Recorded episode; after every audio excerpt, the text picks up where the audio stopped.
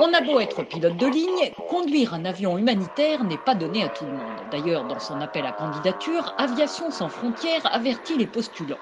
En plus des 50 heures de vol sur nos appareils Cessna, vous serez formé aux conditions du terrain africain. Feux de forêt, fumée, avec atterrissage-décollage sur des pistes peu aménagées. Mais tout cela, explique Gérard Felzer, président d'Aviation sans frontières, oui, cela reste l'exception. Parce que qu'elle soit en Amérique latine, en Afrique ou en Asie, nos missions consistent à transporter des médicaments ou des médecins sur des compagnies plutôt régulières. J'ai fait des missions en Somalie, au Mozambique, euh, dans des pays chauds où on se fait tirer dessus quelquefois.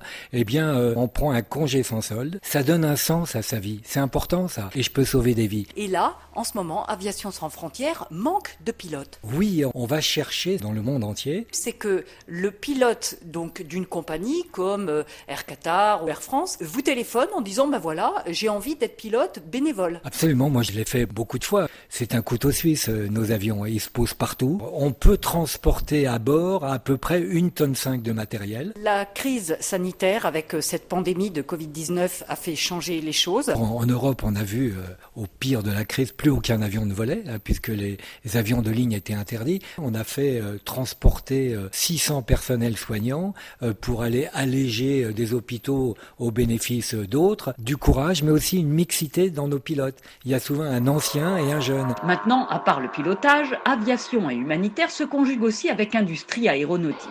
Ainsi, en Afrique, notamment au Kenya ou au Malawi, aux USA et au Moyen-Orient, la fondation Airbus soutient des écoles pour encourager les jeunes filles et les garçons aux carrières scientifiques. Annette Abet est responsable des programmes à la Fondation Airbus.